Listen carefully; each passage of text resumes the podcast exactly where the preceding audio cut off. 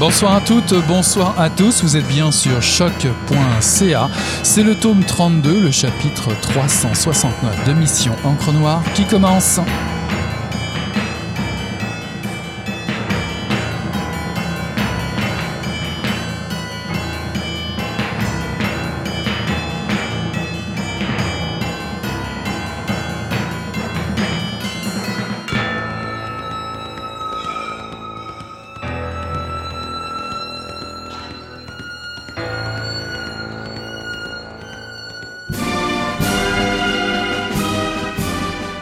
À l'égalité des hommes et des femmes dans la belle province, il s'agit d'une lutte constante à mener que seules les femmes les plus opiniâtres poursuivent avec courage et acharnement.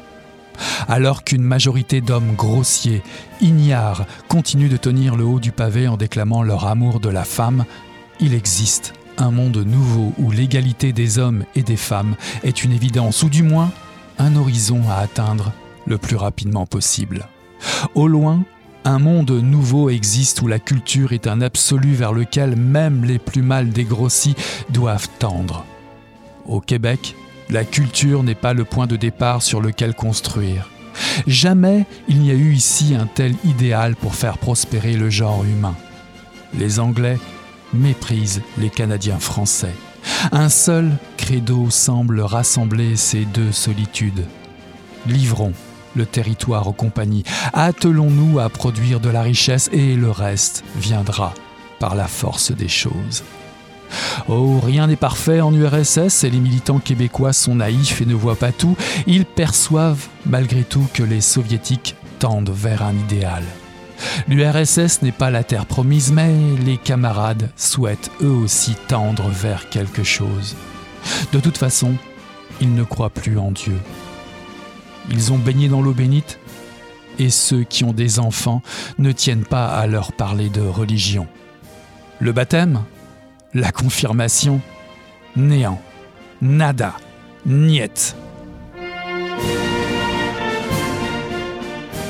Bonsoir à toutes, bonsoir à tous. Ceci est un extrait d'une autre vie est possible par Olga Duhamel-Noyer, paru en 2021 aux éditions Héliotrope.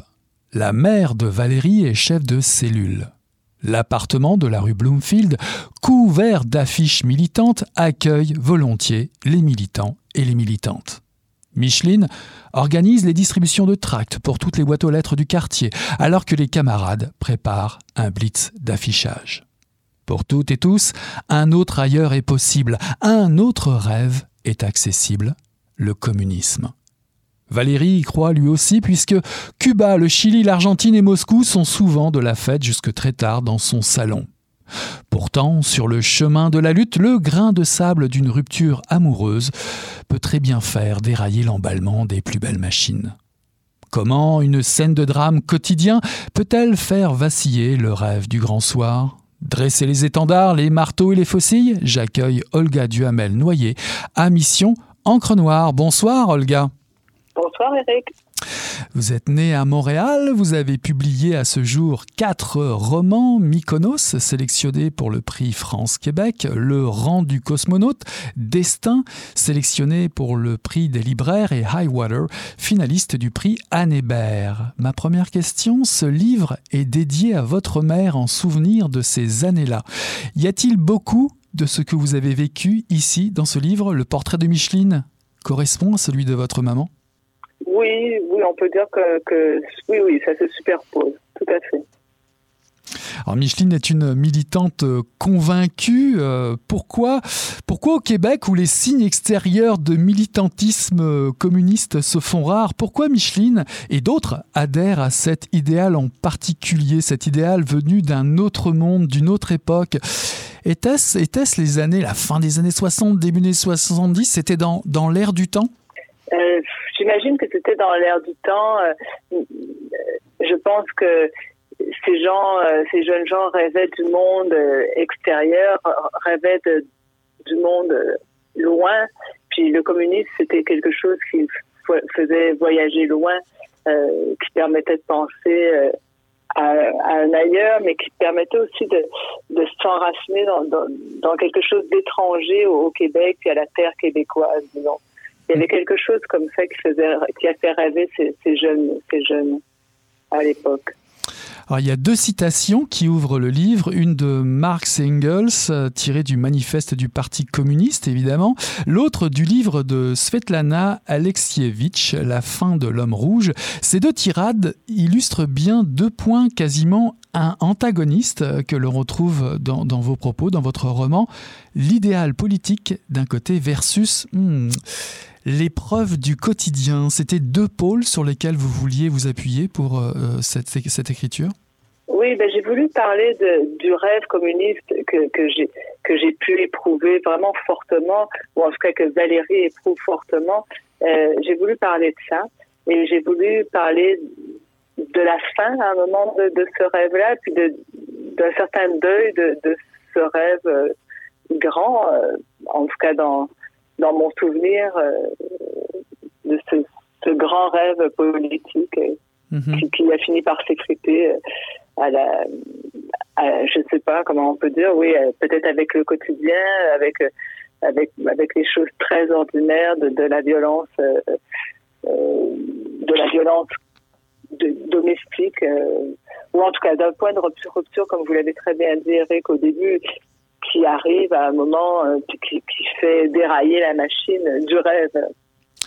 Une autre vie est possible est le titre hein, du livre, euh, mais c'est aussi euh, le titre d'une annonce pour une soirée politique et culturelle à l'avenue Bloomfield. D'ailleurs, je me suis demandé si la, rue Bloomfield existait, parce que finalement, l'avenue Bloomfield existe à Montréal, mais la rue, j'en suis pas sûr. En tout cas, est-ce que euh, que c'est une vraie anecdote justement ce, ce, titre, cette annonce d'une soirée politique, une autre vie est possible, c'est vraiment arrivé? Oui, tout à fait. Je peux même vous dire c'est une autre vie est possible, une autre politique est nécessaire. Ah, ça, c'était le vrai titre. Ça, c'était le titre de la soirée, soirée politique et culturelle. Mais c'est vraiment une chronique hein, que j'ai fait. J'avais pas envie de le dire comme ça parce que c'est pas un propos tellement de ça, mais, mais les faits les faits ressemblent beaucoup à ça. Euh, la, machine à coudre Singer, les huissiers qui débarquent parfois, le chauffage au mazout, la cuisinière au gaz, la télévision gardée sous scellé dans un placard pour regarder éventuellement des films comme L'exécution des époux Rosenberg ou Racine. Ça peut paraître un peu parfois humoristique, on peut le prendre de ce côté-là, mais tous ces détails, euh, je dirais additionnés, c'est comme si vous preniez un, cliché d'une genre mythologie euh, façon Roland Barthes. Euh, c'est une façon de hum, détailler ces fameuses années 70 et de donner de grands détails. je dirais le, le diable est dans les détails, comme on dit en anglais. Oui, exactement. Mais, oui, c'est vrai que c'est. Mais c'est pour ça que je, parle d'une chronique. Il y a un côté chronique euh, dans, dans, dans ce livre-là, des, petits faits, d'une série de petits faits assez cocasse aussi pour moi, mais ça me fait plaisir que vous le voyez, le, les choses de, de, de, assez ridicules, même quand, mais dans les soirées, dans leurs convictions, de ridicule. Mais en même temps, je, je veux le regarder avec tendresse. C'est ce que j'essaie de faire, de regarder tout ça avec tendresse, mais aussi de voir l'enthousiasme sur pardonner chaque chose de, de, du militantisme, par exemple, euh, euh, à Cuba, que qu'on n'ait pas le droit de prendre des photos. Euh, tout était pardonné, tu que ce soit pas possible de prendre des photos dans l'aéroport José Marti de Cuba. Tout était pardonné par le fait que bon, ils ont déjà assez de problèmes là-bas. Puis, puis oui, oui, c'est bien. Il faut pardonner aussi à certaines choses, mais bon des fois, ça, frise euh, le ridicule. Euh, ou par exemple, quand ils vont distribuer des, tracts ou leurs journaux devant une manufacture, que les, employés de la manufacture, les, ouvriers, ben, au fond, ils sont complètement indifférents devant devant ces devant ces journalistes, pas ces journalistes et militants qui leur distribuent des tracts, des journaux, puis qui pensent, qui espèrent pouvoir les convaincre de, de leur aliénation de l'aliénation de, tous les prolétaires et les convaincre et pouvoir faire un, renverser un jour le monde en place. Mais tout ça est un peu ridicule. Quand je vous lis, je pense à une lignée euh, d'écrivaines et d'écrivains euh, tels euh, Nathalie Quintane dans Un œil en moins ou Édouard Louis dans Combat et métamorphose d'une femme ou encore, pourquoi pas, Annie Ernaux avec Journal du dehors ou Une femme, des auteurs et des autrices qui mettent le fait politique et social au cœur de leur sujet d'écriture. Est-ce que raconter votre histoire, comme vous le faites, permet de, rendre visible un passé qui tend à, disparaître ici au Québec, cet héritage militant, que d'ailleurs Héliotrope s'efforce aussi de mettre en, valeur, je pense notamment au roman euh, Le Mammouth? Oui, c'est vrai pour Le Mammouth, où, il y avait d'ailleurs, dans lequel Pierre Sanson parlait de militante, que j'avais connue moi enfant, euh, que lui avait connue par son travail euh, euh, de recherche dans les archives. Il y avait Blangelina qui était militante. C'était amusant pour ce, ce livre-là parce que lui, il avait retrouvé ces militants-là. Alors vous me demandez si c'est en train de disparaître. Ben, je crois que ça avait déjà disparu à l'époque. Ça n'a jamais tant existé, cet espoir-là, je pense, au, au Québec, l'espoir communiste spécifiquement communiste. Mais euh, je ne sais pas, les, autres, les, écrivains dont vous, vous venez de me parler, c'est des auteurs que, que, que j'aime beaucoup, que, que, que, je trouve extraordinaires, mais, mais je, trouve qu'ils sont, eux, euh, euh, convaincus encore du, du militantisme. Or, moi, très humblement, j'ai un gros doute. J'ai un doute pas sur le communisme, mais c'est aussi le roman de, que j'ai voulu écrire, mais vraiment humblement à côté d'Annie Ernaux, bien sûr. Mais c'est un roman sur euh, la, fin de, cet espoir-là, la fin du rêve, pas du rêve communiste, parce que tout le monde l'a terminé, ce, rêve-là, sans doute, ou presque tout le monde. Mais moi, j'ai voulu écrire le livre de, quelqu'un qui a plus tellement espoir, disons. Ce quelqu'un pourrait être Valérie. Euh, Valérie, euh, c'est un prénom, le prénom est bien choisi parce qu'il sonne effectivement euh, slave avec un Y comme cela, mais il peut se lire également au féminin et au masculin. C'est un peu votre manière de brouiller les frontières, vous qui refusez de dire que ce soit un livre forcément autobiographique? Et je refuse pas de dire que c'est autobiographique, c'est juste que je voulais pas ça posait d'autres questions écrire un livre autobiographique. Il a fallu que je, parle de ce que c'est une, une fille dans un contexte de violence conjugale. C'est assez différent. Il y a des choses dont je voulais pas nécessairement parler, qui pas eu, qui n'étaient pas le sens de ce livre-là. Je voulais parler de, c'était un garçon. Je voulais, je voulais que ce soit un garçon qui parle. Ça, c'était important pour moi. Mais c'est pas parce que je refuse de dire que c'est autobiographique c'est parce que c'est anecdotique à la limite, le fait que ce soit anecdotique, que ce soit quelque chose que, que j'ai vécu. Euh, ça reste anecdotique, mais c'est quand même la réalité. Mhm. Alors maintenant, euh, qu'est-ce que je peux dire de plus là-dessus? Bah, Même si le communisme euh, souffre d'une image un peu vieillotte, hein, teintée d'anti-URSS, l'ancien, l'ancien nom finalement de, de, la Russie, il existe comme une, une immense ambiance de fête et de liberté sur la rue Bloomfield. il y a une grande richesse culturelle, une forte curiosité autour de Valérie. Il croise des gens de toutes sortes, de plusieurs pays. Euh, il y a aussi nombre de voyageurs qui reviennent de Moscou. Alors que le, reste de la planète découvre le cinéma hollywoodien, lui est tourné vers l'Est. Il, va, même se déguiser en moujik pour Halloween. Quel impact a cette culture sur lui? Quel impact a eu cette culture sur vous? Euh, Avez-vous avez ou a-t-il été endoctriné, euh, lui qui rêve d'intégrer les camps d'art mais oui, tout à fait, tout à fait endoctriné, mais avec avec cœur, avec avec joie, avec euh, oui, oui, oui, endoctriné complètement. C'est pour ça que vous parliez tout à l'heure de, des, des auteurs, puis j'ai très mal répondu à cette question, mais ce que je voudrais revenir, je voudrais revenir sur cette question-là des auteurs.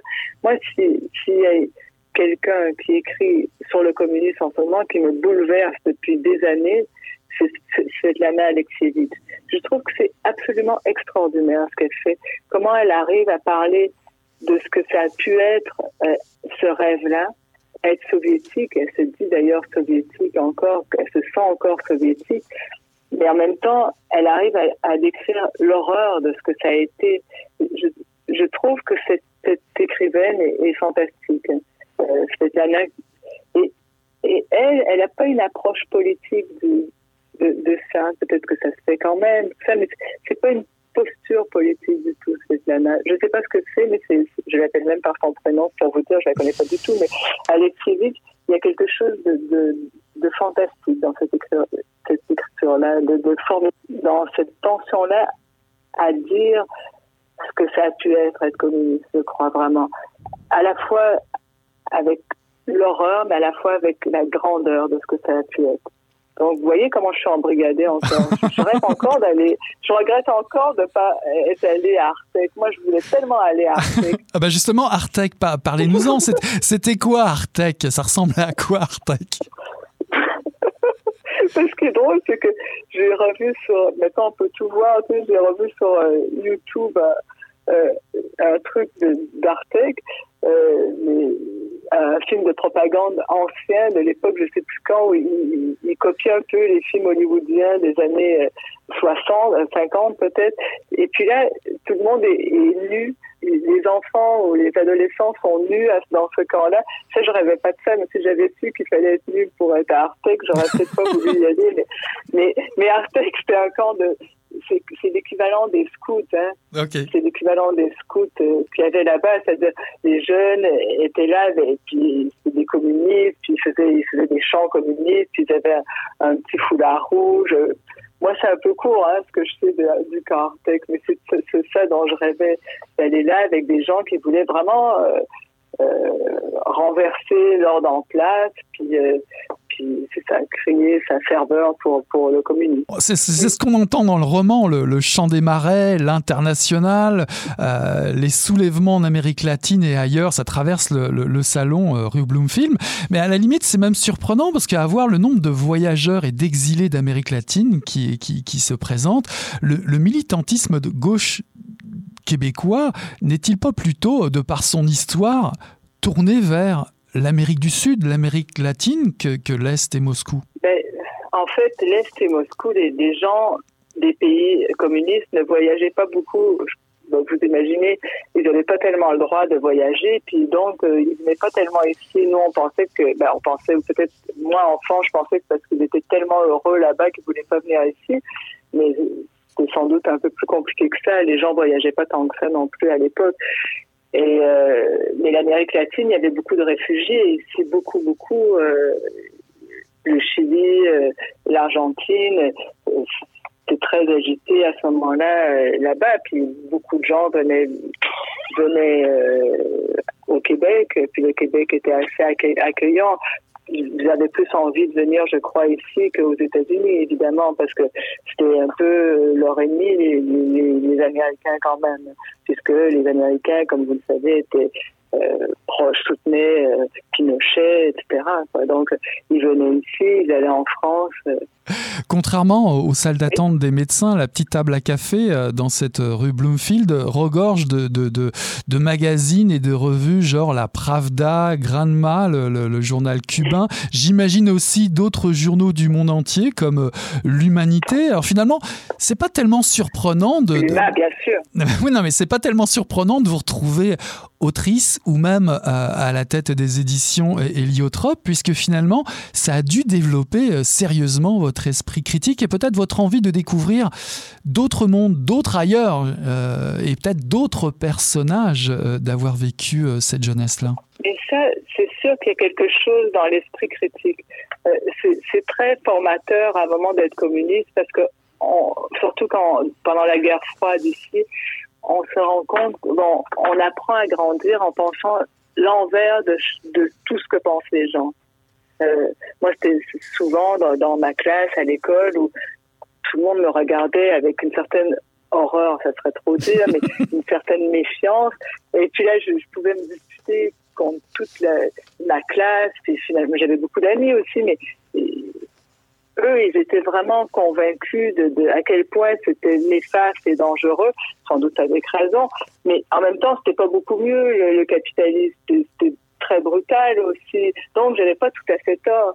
J'avais tort, mais euh, vous voyez, j'ai appris ou j'ai appris où j'étais habituée de penser le contraire de ce que tout le monde pense. -hmm. C'est ça aussi être communiste dans les années 80, au début des années 80 ou à la fin des années 70. au Québec. Alors évidemment, euh, le, grain de sable qui s'insinue dans votre histoire porte un nom, ou plusieurs noms finalement, on pourrait le voir comme ça aussi. Mais en tout cas, donnons-lui un nom, euh, José. Qui est José qui arrive dans cette histoire, euh, cette histoire de Micheline et, Valérie Micheline, qui le rencontre finalement lors d'une rencontre d'association des enseignantes de philosophie euh, du continent américain à Bogota. S'agit-il d'un s'agit-il d'un amour révolutionnaire, d'un amour idéalisé? Je ne sais pas si c'était un amour idéalisé. Je suis pas sûre. Je pense que c'était plutôt l'amour de, de, jeunes gens qui se sont plus à un moment, puis c'est devenu euh, subitement très sérieux parce que parce qu'il y a les problèmes de l'immigration, il y a les problèmes de papier, il faut se marier, il faut tout ça, mais au fond c'est un amour de vacances sur le bord de l'eau, puis euh, avec beaucoup de simplicité et de sensualité. Je crois que c'est ça au départ. Euh, n'empêche que ça va dérailler assez rapidement, mais pas simplement avec José. C'est oui, malheureusement. Exactement. C'est pour ça que je voulais, je prenais José en, exemple, mais pas seulement, puisque finalement euh, Micheline va se confronter, euh, je dirais, au patriarcat, à, une, quelque chose de, qui, qui, qui qui la domine, hein, disons-le comme ça, puisque le personnage de William Wittenberg, Bill pour les intimes, qui est le secrétaire général du parti, est, tout un autre exemple aussi de ce qui ne va pas fonctionner euh, justement dans cette histoire, cette histoire entre l'idéal rêvé et finalement un quotidien qui est beaucoup plus euh, terre à terre, beaucoup plus sombre, on pourrait dire ça comme ça? Oui, mais moi je, pense que la lecture de, ce Bill, du chef du parti, moi, peut-être j'ai pas réussi pour ça, mais je voulais pas montrer le patriarcat tant que cette figure euh, très généreuse et débonnaire, ce bon papa au fond, mais qui a donné les mauvais conseils. Mais, mais c'était il l'a fait par à chaque fois il essaie de, de que les couples se, réconcilient. Pas parce qu'il faut que les couples restent ensemble mais parce que les gens doivent s'entendre. C'est ça que je voulais raconter mais je suis pas sûre d'y être parvenue euh, tout à fait. Mais moi c'est ça qui m'intéressait chef du parti, c'était vraiment pas pour mal faire, sauf que, sauf que, à force de dire aux gens qu'ils peuvent bien s'entendre, et puis tout ça, ça, ne veut pas dire que ça va bien se finir, puis ça se finit pas bien d'ailleurs. Ça m'a quand même fait penser ou repenser à Mykonos euh, finalement, parce qu'il y a, il y a des détails au fur et à mesure dans les deux histoires, euh, des, des, oublis, des, des, des, choses qu'on laisse faire, des, des attitudes, des laisser aller qui petit à petit euh, s'accumulent et, conduisent finalement à un drame euh, beaucoup plus important. Est-ce une façon pour vous de dire, effectivement, une fois de plus, euh, Devil's is in detail, si on laisse aller les choses, on arrive justement à un dénouement qui peut être que fatal C'est possible. J'essaie de raconter, bon, Mykonos, peut-être que je connaissais moins l'histoire de Mykonos, mais elle me paraissait familière. Je sais pas, oui, peut-être que c'est parce qu'on laisse aller, mais je sais pas comment on pourrait je ne sais pas comment il pourrait en être autrement finalement. Ce qu'on peut dire aux, auditeurs et aux auditrices, c'est qu'il ne s'agit pas là d'un discours panégyrique sur le communisme. Hein. Micheline et, Valérie euh, découvrent, découvrent la misogynie euh, des hommes du parti, euh, l'homophobie du parti, sa paranoïa aussi, l'impression d'être suivi, écouté, surveillé. Valérie apprend tout, tout ça. Il a d'ailleurs, il a cette parole concernant le mot lesbienne. Sa définition, c'est une, une lesbienne ou le lesbianisme, euh, une ambition sexuelle démesurée, un excès de désir qui s'empare des femmes. Qu'y a-t-il de si menaçant dans la sexualité pour le parti? Je ne sais pas pourquoi, mais les communistes sont tous des homophobes, moi je peux vous le dire. C'est comme ça, hein, il y a quelque chose. non, mais, bon, j'en mets un peu, mais je crois que c'est le cas. Je crois que euh, je crois pas que je crois que les réactionnaires les vrais réactionnaires, les, les anticommunistes sont tout aussi homophobes. Hein. Mais ce qui est étonnant, c'est que dans le communisme, il y a pu y avoir une homophobie intense. Ça m'a beaucoup. J'étais très surprise au fond de ça. Mais il y a quelque chose qui, est comme ça chez les communistes où l'hétérosexualité euh, et l'hétérosexualité est tellement la bonne norme des camarades, cette l'égalité homme-femme, la camaraderie. Il y a tellement ce, désir-là de bien s'entendre avec les, les compañeros, que tout le monde soit bien ensemble, qu'il n'y a pas beaucoup de place pour, pour autre chose. Mm-hmm. Alors évidemment, pourquoi les hommes, euh, pourquoi les hommes peinent peinent-ils à, réagir? C'était une grande question, mais je me suis demandé, euh, cette idéologie de la, de la force, de la, de la masculinité, euh, euh, est-ce que les hommes ne sont pas piégés justement dans, dans, cette, dans cet idéal-là? Et je me suis même demandé, est-ce que Micheline ne se laisse pas piéger elle-même par cette idéologie de la force, de la lutte? Et justement, l'histoire avec Rosset est, comme un, est comme un réveil assez subi et violent. Absolument, tout à fait. Mais parce que vous lisez bien, c'est ce que, oui, c'est ce que je pense. Moi, je crois que les hommes sont coincés là-dedans, sont prisonniers de ça. Ils en jouissent, ils s'en servent et, tout ça, mais, mais bien sûr qu'ils sont coincés là-dedans. Et les femmes aussi.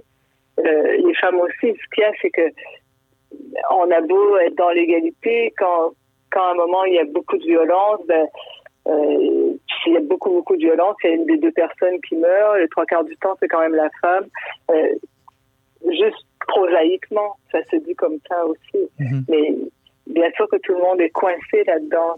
Pour vous, la, la, révolution commence à la maison, au travail, dans l'amitié, dans les, dans les relations amoureuses avant de devenir collective. Est-ce que c'est une leçon que vous avez tirée du passé? Je sais plus où elle commence la révolution. Je sais plus. Je sais plus parce que je, il me reste, euh, il me reste euh, le souvenir de ce qui était merveilleux du communisme. Il me reste aussi la critique vraiment très dure du capitalisme qui me semble encore plus vive que jamais, même qu'à l'époque, ou presque plus qu'à l'époque. Mais il me reste ces deux critiques-là. Puis je ne peux pas croire que la solution à tout ça, ça soit dans nos vies extrêmement privées.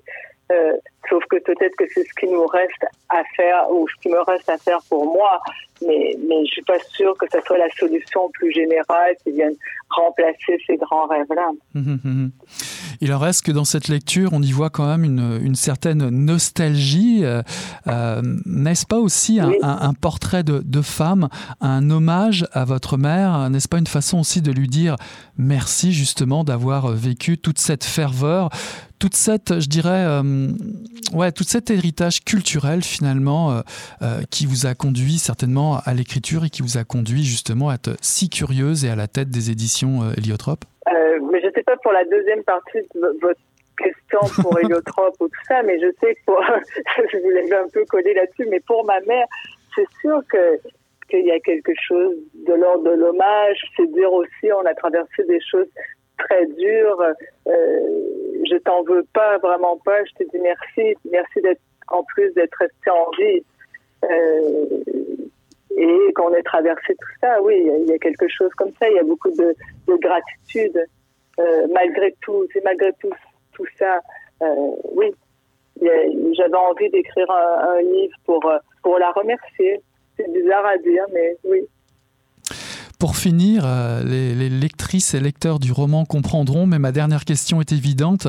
Avez-vous gardé la carte du parti de votre mère? Et non, parce que malheureusement, elle a été jetée, cette, carte-là, juste avant que je veuille la récupérer. Et vous auriez aimé la récupérer, bien entendu. mais c'est ça qui est bizarre. Oui, j'aurais aimé la récupérer, mais pas tant que ça, parce que je l'ai demandé 40 euh, ans plus tard. c'est pas comme si j'y pensais tous les jours, vous voyez, c'est pas non plus. Euh, mais à un moment, oui, j'aurais voulu la, la récupérer. En tout cas, il y a une étoile rouge qui saigne littéralement, euh, qui vous attend sur la page de couverture de ce roman et qui vous invite à revivre à rebours les rêves de toute une jeunesse des années 70 à Montréal. Une autre vie est possible par Olga Duhamel-Noyer, paru en 2021 aux éditions Héliotrope. Merci d'être passé à Mission Crenoir, Olga.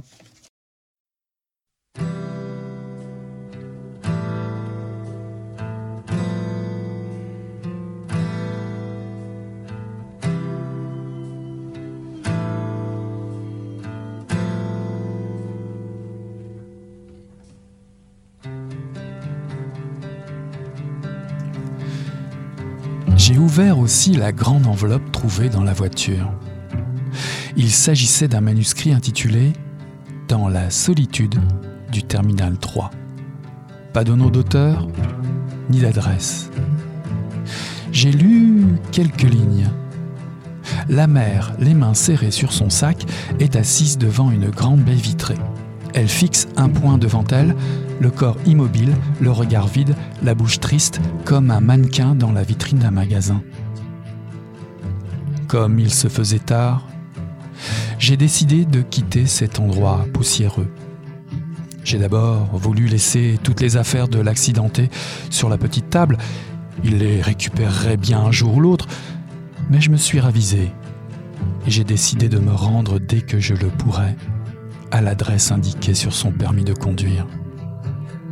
Avant d'arriver chez moi, je suis passé dans la rue où l'accident avait eu lieu.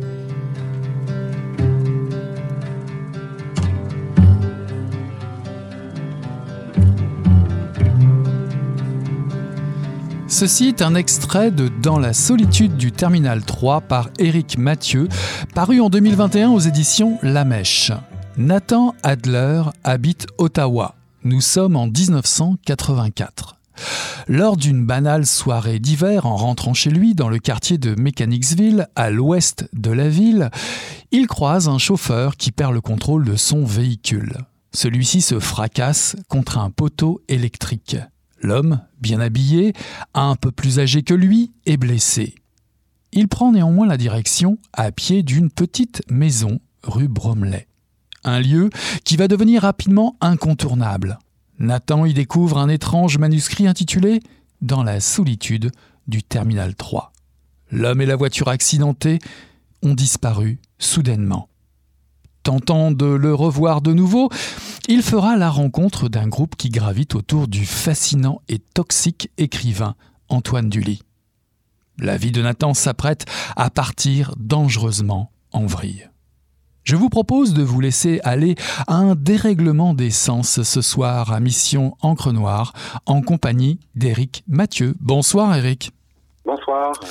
Vous êtes professeur de linguistique à l'Université d'Ottawa et écrivain. Vous résidez à Ottawa depuis 2004. Votre premier roman, Les Suicidés d'eau claire, a été finaliste au prestigieux prix littéraire Trillium en 2017 et s'est mérité le prix littéraire Émergence de l'Association des auteurs de l'Ontario français. Votre second roman, Le Goupil, a reçu un chaleureux accueil critique. En 2020, vous faites paraître un album pour la jeunesse intitulé Capitaine Boudu et les enfants de la Cédille, lauréat du prix Trillium en 2021. Dans la solitude du Terminal 3 est votre troisième roman. Pour commencer, une bien étrange citation d'Hubert Aquin tirée de Neige Noire ouvre le roman. Je cite Les désignations de la réalité n'ajoutent rien à la réalité, sinon un masque nominal. Vous tirez déjà un voile mystérieux dès les premières lignes. Alors pourquoi, pourquoi ce préambule? Est-ce que euh, la réalité finalement a, peu d'intérêt? Eh Bien, en fait, dans le roman La Neige Noire, c'est un peu les mêmes thèmes que j'aborde dans mon livre. C'est pour ça que j'ai commencé avec ça. Dans le, dans le livre Neige Noire, il joue beaucoup, euh, Hubert Aquin, avec euh, la réalité, mais aussi la représentation euh, qu'on a dans, dans, le milieu social et, et les masques qu'on peut porter dans, dans, un milieu social.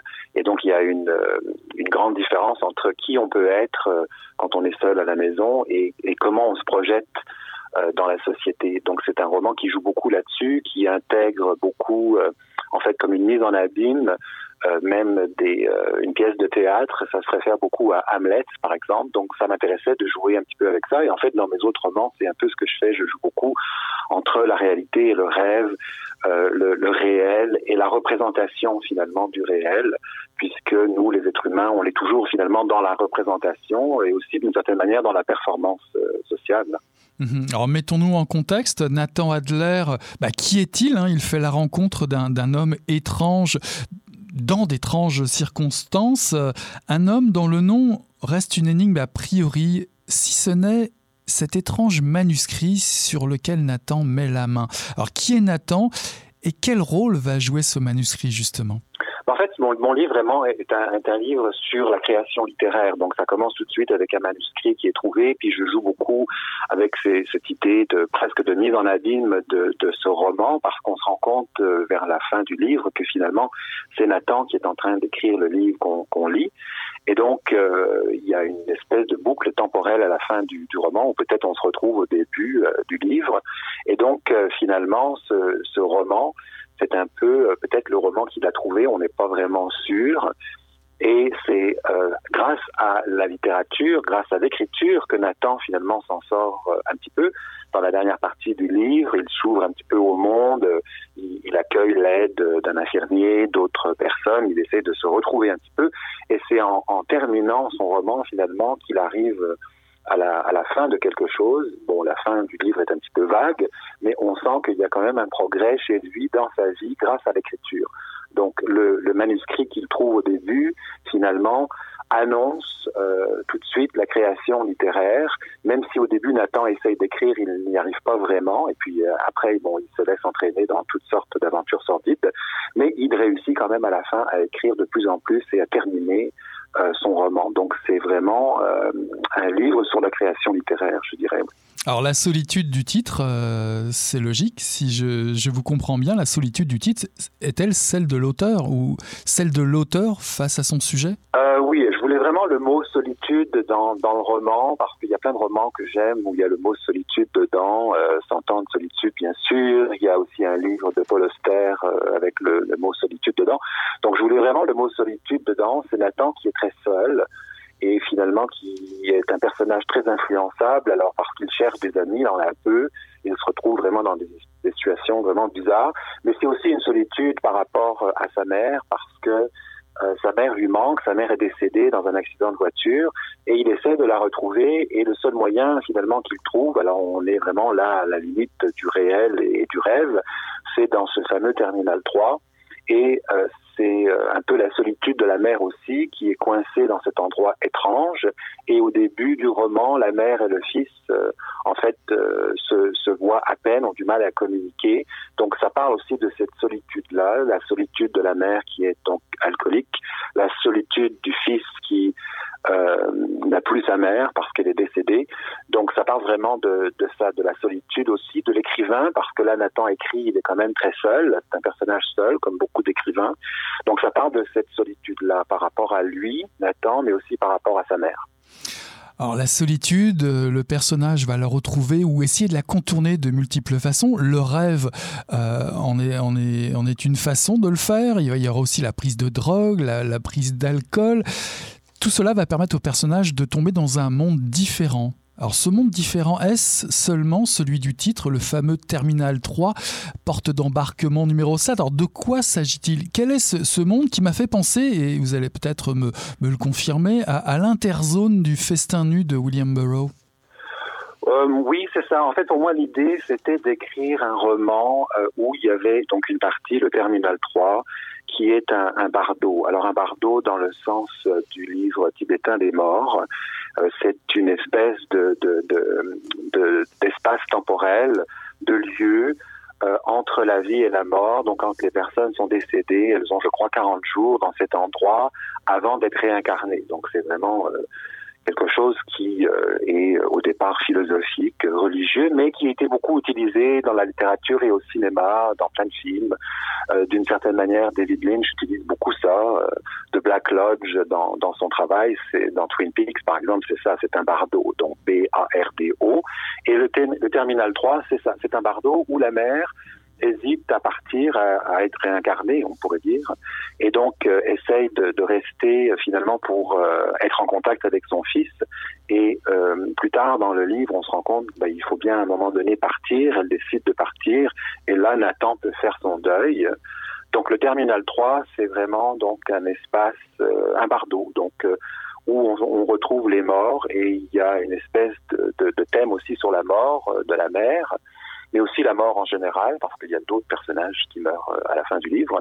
Et Nathan est un petit peu fasciné par ça de manière sordide. Euh, et c'est là, dans le Terminal 3, qu'il arrive à avoir contact avec sa mère. Mais comme je le disais tout à l'heure, donc au bout d'un moment, il faut se séparer de sa mère, il faut faire son deuil, et il y arrive à la fin, peut-être aussi grâce à la littérature. Donc c'est vraiment le lien là entre la littérature et, et finalement le deuil. Et il arrive à retrouver par l'écriture euh, une possibilité d'aller de l'avant parce que justement il a réussi à parler de ça, à parler de la mort de sa mère. Mmh. Je réécrivais souvent les mêmes pages et mon histoire n'avançait jamais. Je ne connaissais personne qui s'intéressait à la littérature. Mon entourage ne lisait pas. Je, je ne venais pas d'un milieu éduqué ou cérébral. Est-ce que Nathan est votre alter ego? Euh, oui et non. Il y avait quand même des livres chez moi, donc euh, je pense que ce qui est important, c'est qu'il y ait suffisamment de livres. Il n'y en avait pas des tonnes, mais il y en avait suffisamment pour moi pour m'intéresser à des choses, euh, on va dire intellectuelles. Euh, donc c'est pas forcément moi exactement à 100%. Je pense que c'est important de parler de ça quand même parce que euh, Nathan aussi est quelqu'un qui se sent inférieur aux autres. Il est très impressionné par Antoine, cet écrivain plus âgé, qui finalement appartient à une autre classe. Donc le roman, oui, euh, fait un petit peu le lien entre la réalité et le rêve. Et beaucoup de gens parlent du roman euh, au point de vue euh, des rêves, mais il y a aussi un côté social aussi euh, par rapport à Nathan qui essaie de s'échapper à sa classe, de rentrer dans le monde littéraire par le biais justement de d'Antoine qui qui a plus d'argent, qui est plus connu, etc. Donc il y a une dimension sociale, sociologique, je dirais même, par rapport à ça. Donc c'est moi, mais pas tout à fait. Euh, parce que j'avais quand même euh, accès à des livres et comme je le disais suffisamment pour euh, aller plus loin dans mes études par exemple et faire des études de, linguistique ou de littérature. Mhm. Littérature, cinéma ou même musique, il y en a beaucoup dans votre livre. nous sommes dans les années 80, la bande son en atteste. Vous citez Duran Duran, Joy Division, The Cure, Sister of Mercy, Siouxsie and the Banshees, Baos. D'ailleurs, d'ailleurs, c'est assez étonnant parce que le personnage de Nathan m'a fait penser à celui de David Bowie dans le, film L'homme qui venait d'ailleurs, The Man Who Fell to Earth, qui est sorti en 76 et qui sert de clip à un titre de Baos euh, précisément. Et l'histoire, l'histoire finalement est un clin d'œil à, la vôtre ou l'inverse, puisque l'homme euh, joué par Bowie survit à un crash hypothétique euh, et dont la vie bascule lors d'un malaise qui lui prend dans l'ascenseur et la rencontre d'une femme de chambre. Êtes-vous resté coincé dans, dans, les années 80 et est-ce que effectivement ce genre de, de, de clip ou autre histoire vous a inspiré? Euh, oui, en fait, j'ai pas pensé à ce film-là en particulier. Euh, je le connais, en fait, donc oui, ça a tout à fait du sens. En fait, j'aime beaucoup euh, votre votre lien avec David Bowie. En fait, vous êtes la première personne à avoir finalement euh, noter ça parce que en fait euh, il y a une autre référence à David Bowie. Euh, Nathan Adler, c'est en fait le personnage principal de l'album Outside de David Bowie, mhm. je crois de 95. Donc j'ai emprunté le nom là. C'est une histoire un petit peu sordide aussi. Donc oui, je m'intéresse beaucoup à, aux genres différents, d'utiliser des, des genres différents dans mon roman par rapport à la science-fiction, roman noir, mais aussi en utilisant la musique, les films. Et c'est vrai que les films des années 80, mais aussi 70, surréalistes, les films de Cronenberg, les films de David Lynch, euh, euh, m'intéressent beaucoup. Le cinéma m'intéresse beaucoup. Euh, et on parle souvent bon de, de, de l'influence de, de, la littérature sur le cinéma, mais le cinéma a beaucoup influencé la littérature aussi. Euh, je pense que le début de mon roman est assez euh, cinématographique comme ça. Et je pense que je suis très très influencé par ça beaucoup par les années 80 parce que ce sont des films que que moi j'ai vus quand j'étais adolescent. Alors je pense que quand on s'ouvre à la culture quand on est adolescent on est marqué par certains films et j'aime bien comme revenir en arrière et, m'en inspirer en fait mmh. alors lors d'épisodes de malaise finalement comme Bowie de vertige et un terrible bourdonnement euh, comme des battements de tambour qui euh, font saigner euh, l'oreille de, Nathan Adler et là il revoit sa mère alcoolique décédée. Je me suis demandé, y a-t-il, il y a plusieurs épisodes de dépossession euh, du corps dans, le roman. Qu'est-ce, qui vous fascine là-dedans? Euh, bah, Je pense qu'il y a beaucoup de, symbolisme dans mon roman, donc il y a beaucoup de choses qui peuvent s'interpréter différemment. Alors j'aime bien comme les annoncer, en mettre beaucoup, puis bon à chacun d'interpréter euh, comme il veut. Euh, oui, je pense que là, par rapport au bourdonnement, j'avais comme des idées en tête.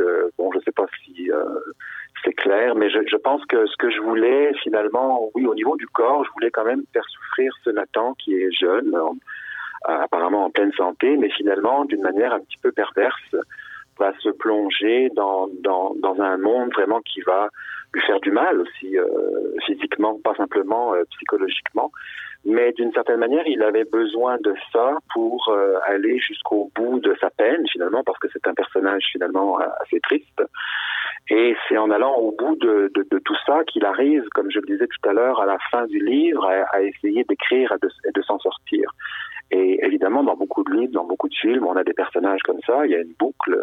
Euh, ils essayent de, de s'en sortir après toute une, tout un épisode finalement euh, où le corps et l'esprit euh, sont défiés par euh, toutes sortes de choses et euh, Nathan va essayer quand même de s'en sortir. Je pense que ça c'est important, même si la fin est assez ambiguë, on peut l'interpréter comme bah, de plusieurs façons. Il va quand même essayer de s'en sortir. Alors forcément, Adam Benson, qui est en fait le personnage qui, euh, qui a eu un accident euh, de, de, de, voiture, une, c'est pas une collision, c'est un accident, bah, devient une obsession. D'ailleurs, l'histoire, son histoire, cet événement euh, en particulier va être répété euh, une fois ou deux, va être comme réécrite ou re-rêvée euh, plus tard euh, dans le livre, après, le, je dirais, l'événement principal.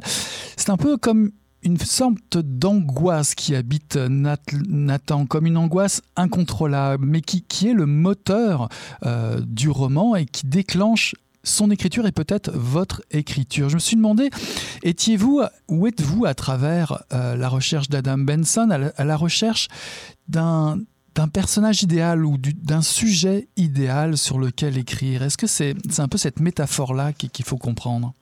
Je pense que Adam, c'est un peu un double. Il y a pas mal de doubles dans, dans le roman, donc j'aime jouer avec les codes un peu de, de ces genres-là. Donc c'est le, le double de Nathan. Je voulais aussi, au niveau du genre littéraire, introduire un fantôme. Donc c'est pas un fantôme euh, traditionnel, mais finalement c'est un fantôme parce qu'Adam, on le voit jamais, on le rencontre jamais, ou alors on le voit de loin très rapidement. Donc c'est quelqu'un qui est inaccessible, le double de Nathan, euh, peut-être bon quelqu'un qui est plus beau que lui, oui, qui est, qui est plus euh, parfait. Et donc euh, Nathan essaie de le rencontrer, il n'y arrive jamais finalement.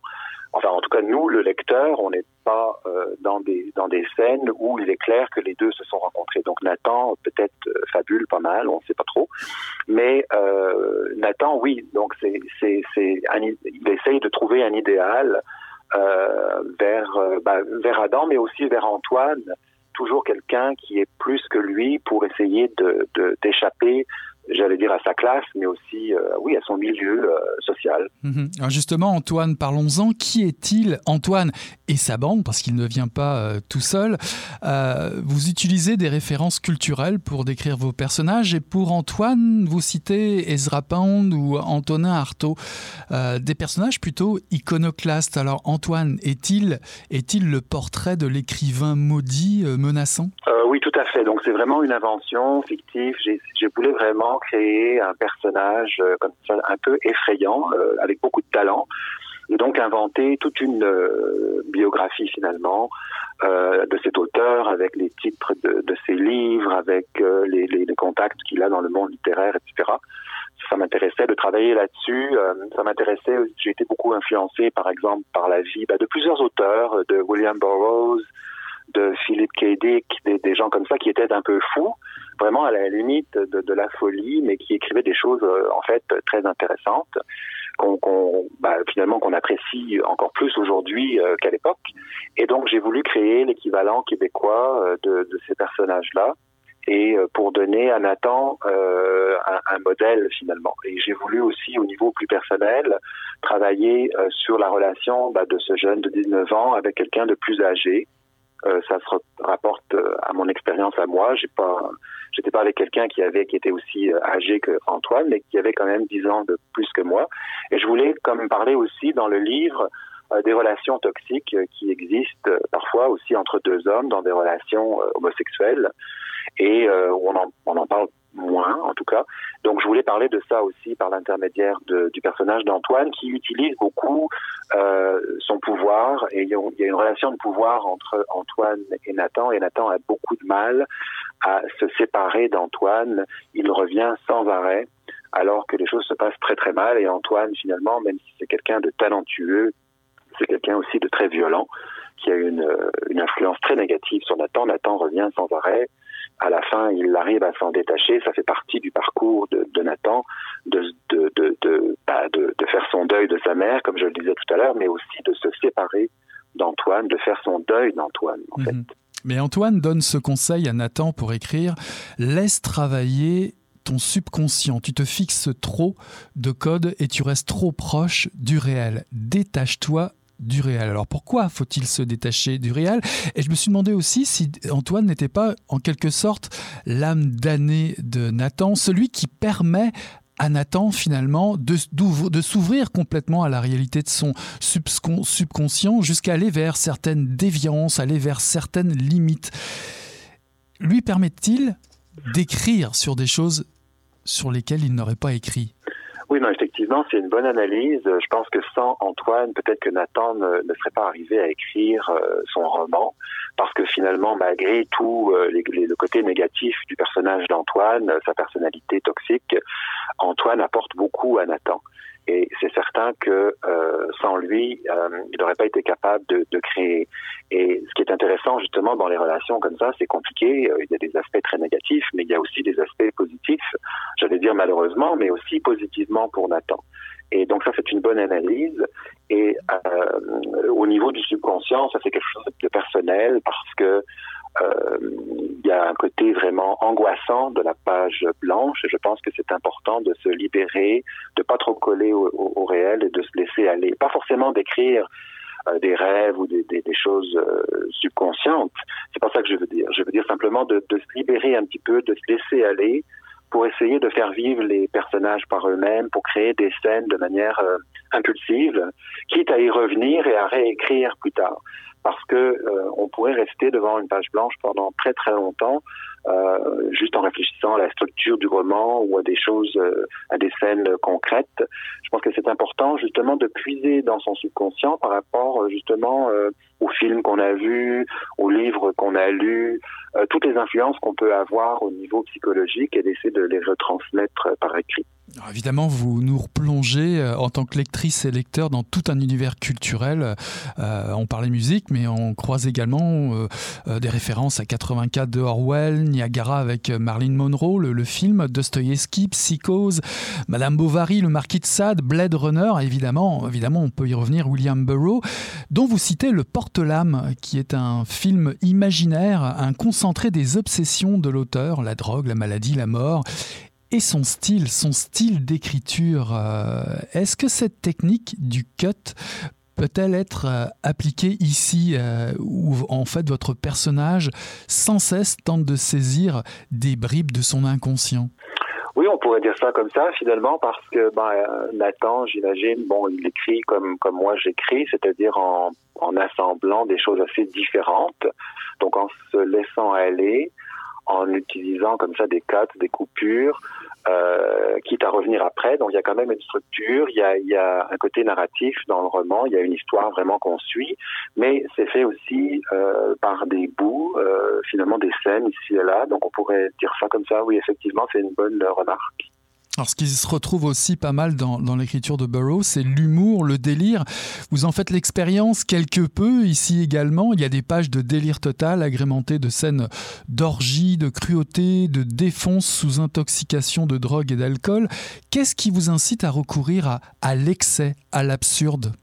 Euh, bah, en fait, c'est-à-dire que oui, c'est vrai que William Burroughs fait ça, mais souvent il fait ça euh, pendant tout le livre, ce qui peut être fatigant. Donc il y a un côté un peu poétique, mais parfois c'est difficile de faire trouver dans un roman de William Burroughs. Peut-être pas le festin nu, mais d'autres euh, quand même, c'est assez compliqué. Donc je voulais faire un, petit peu de ça, mais pas complètement. Donc je voulais quelques scènes comme ça. Euh, c'est aussi une manière pour moi de bah, d'utiliser certaines expériences que j'ai eues en les exagérant. Donc euh, il y a un côté pas du tout réaliste. Là, il y a des, un tas de choses que moi j'ai jamais vécues, mais c'est vrai que quand moi j'avais 19 ans, je suis sorti beaucoup. En fait, pendant cinq ans, euh, je me suis cherché. Euh, j'avais abandonné mes études. Je sortais tous les soirs. Je buvais pas mal. Je me suis retrouvé dans des situations un peu sordides, comme beaucoup de jeunes d'ailleurs. Et j'ai voulu un petit peu exagérer. Il y a un côté gothique dans le livre, un petit peu euh, extrême. Puis c'est vrai que William Burroughs fait ça très bien aussi. J'imagine qu'il avait l'air d'un monsieur très sérieux avec son costume aussi. Puis finalement, je pense qu'il inventait pas mal de choses c'est une manière de, projeter, euh, oui, en fait, une image un peu extrême de la réalité. Au cours de, de, recherches euh, sur l'écrivain, sur Antoine, à la bibliothèque municipale, Nathan va tomber sur des articles de journaux et un entretien. Il y a de nombreuses questions euh, dans, dans cet entretien que je ne vous poserai pas ici. On dirait un florilège de questions qu'un auteur déteste recevoir. Mais il y en a quand même une qui, il y en a quand même une qui m'a accroché pourtant. Je vais oser vous la poser. Plusieurs thèmes reviennent régulièrement. Pourquoi cette obsession avec les choses sombres, morbides ici? Oui, ok. Euh, eh bien, en fait, euh, je pense que dans la vie, il y a beaucoup de choses qui sont assez tristes finalement. On a qu'à lire le journal, il y, a, de la violence partout. Euh, donc, je veux dire, de parler des choses difficiles dans, dans un livre, ça me paraît assez normal. Pense qu'on ne fait pas un, bon roman avec des bons sentiments, avec une histoire qui finit bien, etc. Malheureusement, la vie souvent nous montre que c'est pas facile, qu'il y a beaucoup de, problèmes pour un tas de gens. Euh, des, rencontres qu'on peut faire, des relations toxiques qu'on peut avoir, enfin euh, la mort de, certains membres de sa famille, etc. Donc je pense que la littérature, c'est vraiment fait pour parler de tout ça. Donc euh, là, dans ce questionnaire, je me suis amusé évidemment parce que ça parle quand même un peu de moi, du genre de questions qu'on peut euh, entendre. Je dirais que dans 99% des cas, les questions sont toujours excellentes, mais il y a des questions qui reviennent. Et puis ça, c'est une question, euh, oui, qui revient et qui, en fait, est intéressante. Mais comme je le dis, je pense que le réel, la réalité, fait que il y a beaucoup de choses euh, assez sombres dans la vie et donc la littérature fait simplement euh, en parler. Donc moi je fais un peu la même chose. Pour finir, euh, un amant de, la, maman de, de Nathan qui est décédé dans ce fameux Terminal 3 déclare ici tout n'est qu'ombre, illusion, fantasme, une fantasmagorie créée par les archétypes de notre imagination, la tienne, la mienne, celle de tous ceux et celles dans cet aéroport, une pure projection de l'esprit, si bien qu'ici le réel n'existe pas, une dystopie expiatoire. C'est ce dont il s'agit, une dystopie euh, réparatrice, euh, ce livre? Bah là, en fait, c'est une référence euh, à l'écrivain Ballard, qui écrivait beaucoup de, de, romans dystopiques. Et son idée à lui, c'est ça un peu. Bon, là, je mélange un peu Ballard et, et, le bardo, parce que le bardo, bon, finalement, ce sont des, des êtres qui sont, euh, qui sont morts, mais leur esprit reste là, euh, qui flotte. Euh, donc il y a ça, mais il y a aussi Ballard qui travaillait beaucoup sur cette idée que le, l'esprit, le, côté psychologique d'un être humain ou de ces personnages euh, pouvait se projeter dans l'environnement, dans l'espace. Tous ces livres, ça parle de ça en fait. Crash, par exemple, c'est vraiment une métaphore euh, sur l'esprit qui est projeté dans, dans l'espace. C'est pas un film sur euh, les voitures vraiment et, le sexe et les voitures. C'est vraiment une projection de l'esprit. Donc il y a un côté qui est complètement irréel. Donc c'est quelque chose qui se réfère à ça. C'est une petite référence à Ballard, mais c'est aussi un lien avec le Bardo, dont je parlais tout à l'heure, qui était peut-être aussi un des thèmes principaux du livre.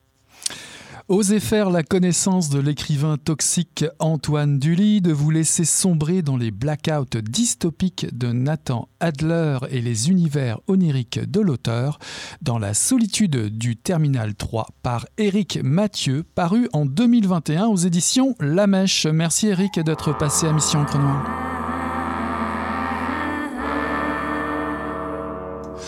Voilà qui conclut Mission Encre Noire cette semaine, le tome 32, le chapitre 369. J'ai eu le plaisir de recevoir en entrevue Olga Duhamel-Noyer pour nous parler d'une autre vie est possible, paru en 2021 aux éditions Héliotrope, ainsi qu'en deuxième partie d'émission, Éric Mathieu est venu nous rendre visite pour nous présenter Dans la solitude du Terminal 3, paru en 2021 aux éditions La Mèche. Voilà, on tourne la page et on se dit à la semaine prochaine. Salut là e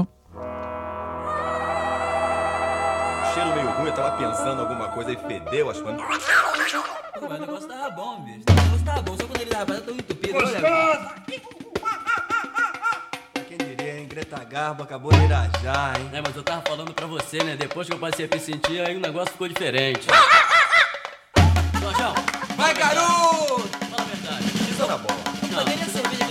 Ciro, tira a mão do meu bolso. Agora um arame, um arame é ia pegar dentro, ia pegar um gordurão e depois um arame